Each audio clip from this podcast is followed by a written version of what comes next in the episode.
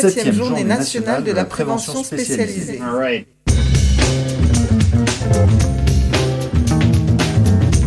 De l'utilité sociale de nos pratiques.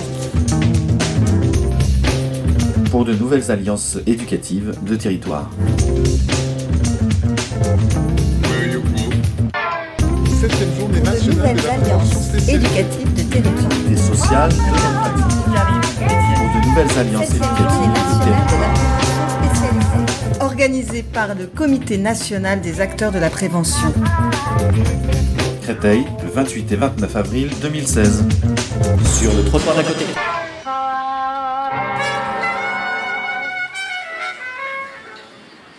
Bonjour, euh, Anne-Marie Fauvé, présidente du Comité national des acteurs de la prévention spécialisée. Tout d'abord, euh, merci, merci d'avoir accepté euh, l'interview pour euh, le trottoir d'à côté. Nous, ben, très simplement, on voudrait revenir avec vous sur, euh, votre intervention de ce matin, euh, notamment euh, quels sont les grands axes que vous avez voulu aborder ce matin. Bonjour à vous. Alors, les grands axes qu'on a voulu aborder ce matin, c'était surtout de mettre en valeur les potentialités de la prévention spécialisée. Euh, dire que, bien évidemment, euh, nous effectuons depuis l'origine nos, nos accompagnements individuels, mais qu'au-delà des, des accompagnements individuels, on a des vrais euh, savoir-faire euh, notamment euh, alors l'action collective, mais pas seulement l'action collective, parce qu'on n'est quand même pas les seuls professionnels à mettre en place des actions collectives. Là où on a vraiment euh, une spécificité, des savoir-faire à, à- faire valoir, euh, c'est sur notre euh, compétence à développer les capacités des communautés. euh, parce qu'en fait, on est totalement immergé sur, sur le territoire, et puis surtout à, à créer une dynamique, euh, une dynamique locale. Et euh, ces, potentiels-là, euh, ce qui nous paraît euh, important de dire, c'est qu'aujourd'hui, ils correspondent complètement aux orientations lég- législatives. Et notamment, euh, je fais référence surtout à la, loi de protection de l'enfance qui vient de sortir euh, en mars 2016. Et, au-delà des orientations législatives actuelles, euh, nous pensons que ces, ces compétences bien spécifiques de la prévention spécialisée peuvent être le socle d'une refondation un peu plus globale de l'action sociale qui, nous trouvons en tous les cas, pour nous, qui s'est enfermée euh, dans une logique de guichet. Et c'est pour ça que nous euh, faisons ces journées pour dire qu'au-delà de l'évaluation, euh, la prévention spécialisée a une vraie utilité sociale qui, qui la dépasse. Voilà. Et le fait que, euh, que la prévention spécialisée soit précisée dans cette loi du 1er mars euh, 2016, vous pensez, ne pensez-vous pas que c'est une manière de réaffirmer son articulation et son appartenance à la protection de l'enfance euh, Alors, euh, je le pense et surtout je l'espère. voilà. Alors, et c'est là où on, on est un petit peu euh, désappointé en fait, parce que d'un côté, on voit bien qu'on est, euh, on est mis en avant, et de l'autre côté, ce qu'on constate sur euh, les territoires, c'est que on a de plus en, enfin, on a, on connaît des réductions budgétaires. Alors, évidemment, on n'est pas les seuls professionnels. hein, il faut le redire. Il n'y a pas que la prévention spécialisée qui euh, qui perd des postes. On le voit au niveau des maisons d'enfants, etc., etc. Mais du coup, on, on- on a du mal à comprendre entre d'un côté ces orientations, ces potentialités qui sont reconnues. On l'a vu ce matin euh, avec le ministre Caner qui a quand même apporté tout son soutien à la prévention spécialisée. Et en même temps, on se retrouve dans un, dans un grand paradoxe puisque de l'autre côté, sur le terrain, on perd des postes. Et ça, ça nous met un peu dans une, euh, dans une, euh, ça nous met en colère quand même cette situation. Et ça nous met d'autant plus en- colère qu'on voit bien quand même sur les, les quartiers euh, la situation, la situation quand même un peu délicate qu'on rencontre. Et on voit bien à quel point il est important d'avoir des professionnels de terrain qui rencontrent les, habitants en général et puis les jeunes en particulier. Et particulièrement ces jeunes qui sont en train de perdre les liens avec, euh, on va dire, les adultes et les institutions. Et à ce sujet, euh, au regard de- des événements tragiques qui ont eu lieu ces derniers temps, est-ce que vous ne pensez pas que euh, les acteurs de la prévention spécialisée ont, euh, ont un rôle à jouer, un rôle fondamental. Alors, alors, non seulement je le pense, mais je voudrais quand même souligner le fait qu'ils l'ont déjà joué leur rôle, euh, puisque, euh, et on l'a redit ce matin, euh, suite aux attentats, la grande, la très très grande majorité des éducateurs de prévention spécialisés ont été extrêmement présents, et ça a été très très important. ils ont été présents tout de suite après les attentats pour discuter avec les jeunes. Alors ça a l'air de rien de discuter avec des jeunes, mais ça lui permet de prendre du recul, ça lui permet de remettre les choses un peu dans son contexte, et puis parfois dans des moments quand on vit des grosses tensions comme on, l'a vécu, et eh ben ça permet d'apaiser les choses. Et en plus, il n'y a pas que la prévention spécialisée, ça n'est pas juste les éducateurs euh, de rue, c'est aussi toutes les associations, les institutions qui portent la prévention spécialisée. Et on a bien vu qu'à ce moment-là, les cadres ont fait tout un travail de, de conseil, alors modestement bien sûr, mais quand même de conseil auprès des décideurs locaux pour qu'ils prennent euh, les bonnes décisions et qu'ils aient les bonnes paroles en direction de ces jeunes. Et justement pour éviter les débordements. Et ça, ça a été très important. Alors ça, c'est ce qu'on a déjà fait. Alors ça ne veut pas dire qu'il faut s'en arrêter là. Euh, moi, je pense qu'il faut absolument que les euh, éducateurs de prévention spécialisés euh, continuent le travail qu'ils font déjà de bien, et qu'ils font de très sérieusement depuis des années et qu'il faut auprès des jeunes justement pour les les ouvrir les ouvrir vers autre chose et les aider à construire leur propre libre arbitre. Ça, je pense que c'est extrêmement important. Donc ça, il faut continuer. Et puis après, il faut peut-être faire des nouvelles choses. Et dans, euh, alors, je sais pas parce que chaque service va développer euh, des nouvelles actions en fonction des réalités qu'il qui, qui rencontre sur son territoire. Mais euh, moi, dans les, dans les, un petit peu dans les potentialités, il me semble qu'il y a continuer les actions collectives, continuer à, à discuter avec les jeunes peut-être renforcer les groupes de parole. Moi, je trouve que ça peut être des pistes intéressantes. Et puis sur les questions religieuses, parce qu'évidemment qu'on a ça en toile de fond, il me semble qu'il y a des nouveaux partenariats montés euh, avec les autorités euh, religieuses, parce que en tant qu'éducateur spécialisé, vous n'avez pas de légitimité sur les questions religieuses. Et je trouve que c'est important d'avoir des partenariats pour que ce soit les, les religieux eux-mêmes qui puissent aborder ces questions-là euh, avec les jeunes. Nous, on a rencontré des, des gars sur les quartiers qui nous disaient oh là là mais je peux pas faire mon je peux pas fêter mon anniversaire parce que dans le courant il est interdit de fêter son anniversaire. Alors sinon on dit bah, d'où tu sors ça? Mm. On n'a pas vraiment de légitimité. Par contre si on travaille avec euh, l'imam du coin qui est bien qu'imam évidemment comme n'importe quel euh, religieux et eh ben est aussi complètement pris dans respecte évidemment la laïcité, mais je pense que cet imam-là a plus, la, parole de cet imam a plus de portée et peut, et peut les remettre en question. Mm. Et c'est toujours ce travail, vous voyez, c'est toujours ce travail sur le doute euh, qu'on doit renforcer et toujours, toujours dans la perspective de, de, créer du libre arbitre. Et ça va, ça va aider les jeunes à pas tomber sous l'emprise euh, de quelques individus. Euh, mal intentionnés qui vont euh, les embarquer dans, dans des conneries. Parce que dans ces affaires-là, c'est comme les jeunes qui sont victimes. Ne pensez-vous pas que euh, certains auteurs, ou euh, je pense euh, spontanément à Marcel Jagère par exemple, qui parlent de, du fait de renforcer en fait la citoyenneté et, le, et le, la capacité des personnes, donc bon, ça sous-entend l'empowerment, etc., des personnes et des usagers, pour le coup du travail social, de renforcer en fait leur capacité à se positionner, à participer à la vie, au débat public. À Alors quand on dit public, c'est le débat déjà local, euh, à l'échelle locale, et ensuite. Euh, oui, oui, c'est tout. Alors, et, c'est ça que je voulais souligner ce matin, c'est cette euh, compétence qu'a la prévention spécialisée à renforcer le développement communautaire. Alors, c'est parfois le, mot communautaire est mal est mal interprété, mais moi je pense que si on veut vraiment réduire le communautarisme, il faut faire du développement communautaire. Et ça, je pense que là-dessus, je suis complètement d'accord. Et pour aller peut-être un peu plus loin, moi, il me semble que et peut-être que là aussi, c'est des perspectives à, renforcer au niveau du travail de la prévention spécialisée. Je pense qu'il faut vraiment amener la question du jeune comme sujet de droit.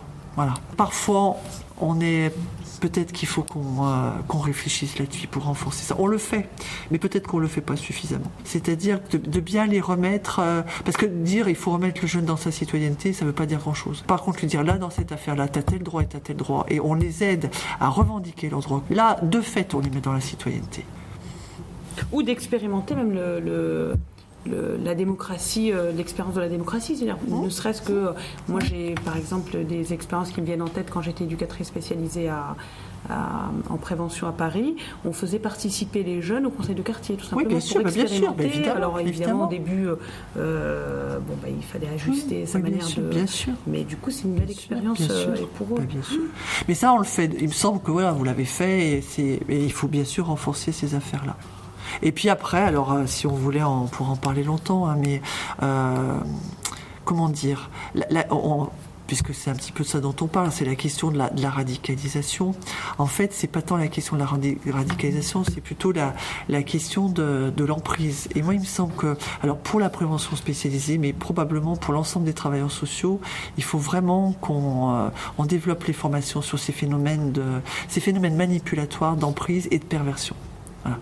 Je pense que c'est quand même le produit d'une société. Et ces phénomènes-là de, de, manipulation et de perversion, euh, on les a quand même, on les connaît déjà depuis quelque temps euh, au sein des familles. Et ça, ça je crois qu'il y a des, euh, il y, a, une évolution de société là-dessus. Je pense que c'est vraiment le produit d'une société qui devient de plus en plus ultralibérale et que pour le coup, je suis pas certaine que les travailleurs sociaux en aient bien tous les outils pour euh, lutter contre euh, ces phénomènes d'emprise. Parce que le problème, c'est quand vous avez un jeune qui est sous emprise, si vous arrivez avec votre petit accompagnement et puis votre petit, euh, vos petits discours, en fait, il peut pas l'entendre parce que justement, il a plus le cerveau. Donc, c'est comment faire et ça, c'est une vraie question pour les travailleurs sociaux. C'est comment faire justement pour euh, arriver à, reprendre la main sur le cerveau, si j'osais m'exprimer ainsi. C'est ça en fait. Et là, il y a encore beaucoup, on a encore beaucoup de chemin à faire. Et la, prévention spécialisée a son rôle à jouer. Alors, elle a son rôle à jouer comme euh, toutes les autres missions du travail social. Moi, je pense particulièrement à l'AMO ou à l'AED. Là, il y, a du, il y a du gros travail à faire. Et donc du coup, de, un travail plutôt en partenariat, en coordination avec euh, toutes ces... Euh, oui, il y a ça, mais je pense que c'est plus... Moi, je pense plutôt à des nouveaux, à des, à des outils à mettre, euh, à des nouveaux outils à mettre en place. Alors au sujet de la radicalisation, que pensez-vous des, des actions qui sont mises en œuvre ou qui sont en cours d'élaboration à ce sujet? Alors, sur ces actions-là, il y a plusieurs choses dans votre question. Sur ces actions-là, donc il y a les, les cellules d'écoute et d'accompagnement qui se mettent en place au sein des préfectures. Et du coup, on est plusieurs services de prévention spécialisés à s'être investis au sein de ces cellules. Alors, ce qu'il faut bien préciser tout de suite, c'est que le travail que nous menons dans ces cellules, ce n'est plus de la prévention spécialisée. Pour autant, euh, ce travail-là s'appuie sur les savoir-faire de prévention spécialisée, puisqu'on voit bien que ce sont des anciens éducs de rue qui s'investissent dans ce travail. Ça, c'est la première chose. Euh, vous répondre aussi sur le mot radicalisation, puisque c'est un mot qu'au niveau du CNLAPS, on n'emploie plus. Euh, publiquement, tout simplement parce qu'effectivement il est euh, employé euh, à tort et à travers sans cesse, et puis parce que c'est un mot qui est complètement déshumanisé. Et que pour le coup, et ça m'amène à vous expliquer ce qu'on fait un peu dans le cadre de ces cellules, ben en fait c'est vraiment du travail qui est du travail social éducatif et qui est vraiment du travail qui est complètement dans la relation humaine. Alors, parler de ces cellules, c'est compliqué. Donc, l'appellation de, ces cellules, c'est les cellules d'écoute et d'accompagnement des personnes vulnérables dans le cadre des dérives sectaires. On ne parle pas de radicalisation, évidemment, pour ne pas, euh, de façon un peu secondaire, cibler l'islam. Parce que ce travail-là, ça demande d'avoir un positionnement politique. Quand je parle de politique, c'est vraiment le politique avec un grand P très précis. Puisqu'on voit bien que dès qu'on parle de ça, il faut qu'on soit très prudent parce qu'il faut faire attention de ne pas alimenter le discours de l'extrême droite, ni alimenter en fait le jeu de Daesh, puisqu'en fait c'est le but. Le but c'est de nous euh, diviser et que justement, s'il y a bien une chose qu'il ne faut pas que les travailleurs sociaux fassent, c'est de diviser. Au contraire, on doit réunir et on doit vraiment être dans la question du lien. Alors pour le coup, dans, ce, dans le cadre de ce travail, donc c'est des euh, jeunes ou pas jeunes d'ailleurs, hein, qui sont orientés euh, dans le cadre du, du, du numéro vert, sont souvent les parents pour l'instant qui appellent euh, le numéro parce qu'ils s'aperçoivent que eh ben, euh, leurs enfants euh, évoluent dans leur comportement, se sont, ont changé de religion et qu'ils ont des pratiques qui enfin, ils s'y reconnaissent plus du tout, donc ils sont complètement désemparés, les parents.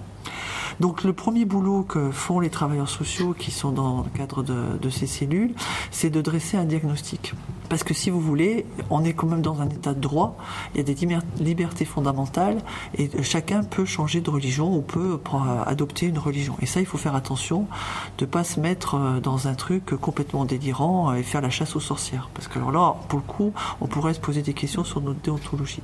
Donc on fait un diagnostic, non pas sur la question religieuse, mais sur la question de l'emprise. Est-ce que la personne qu'on en face est-ce qu'il a gardé son libre arbitre? Est-ce qu'il est un petit peu en train de...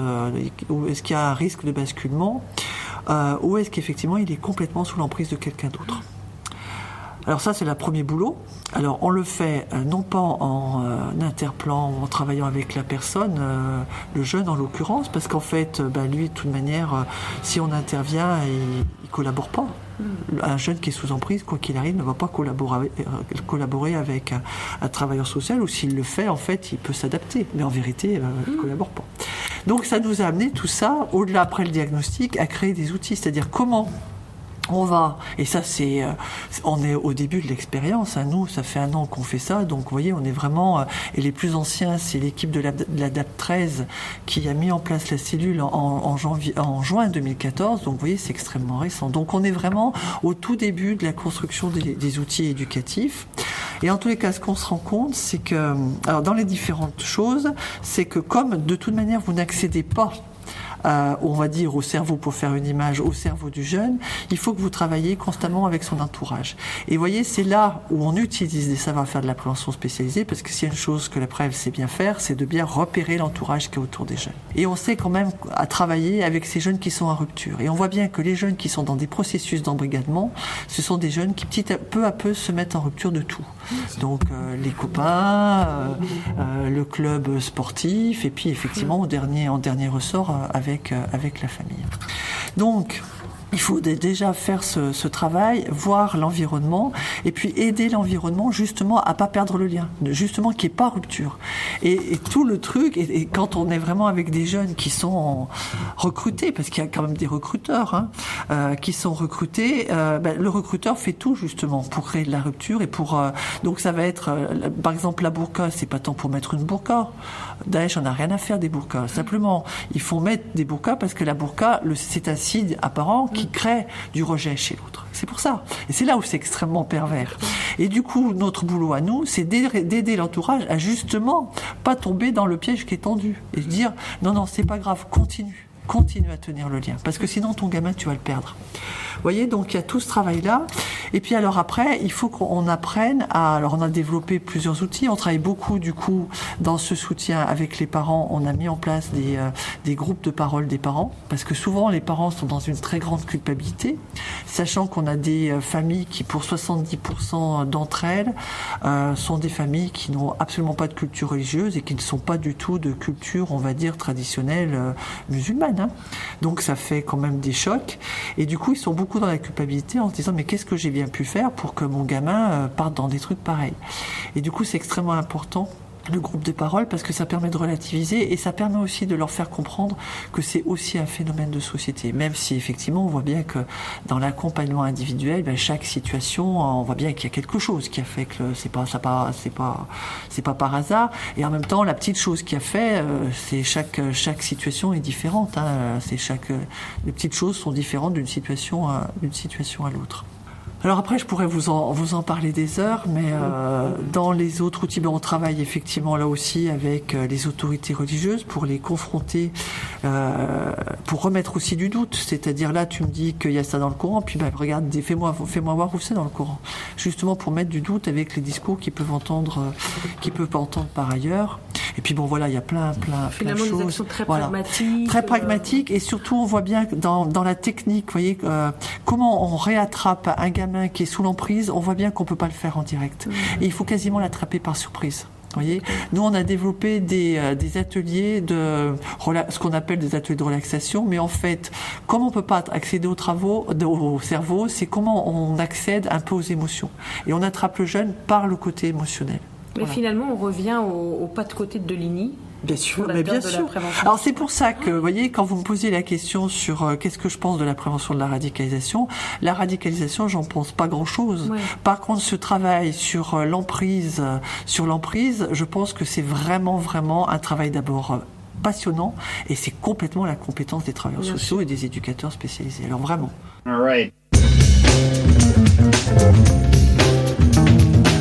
Vous écoutez le trottoir d'à côté.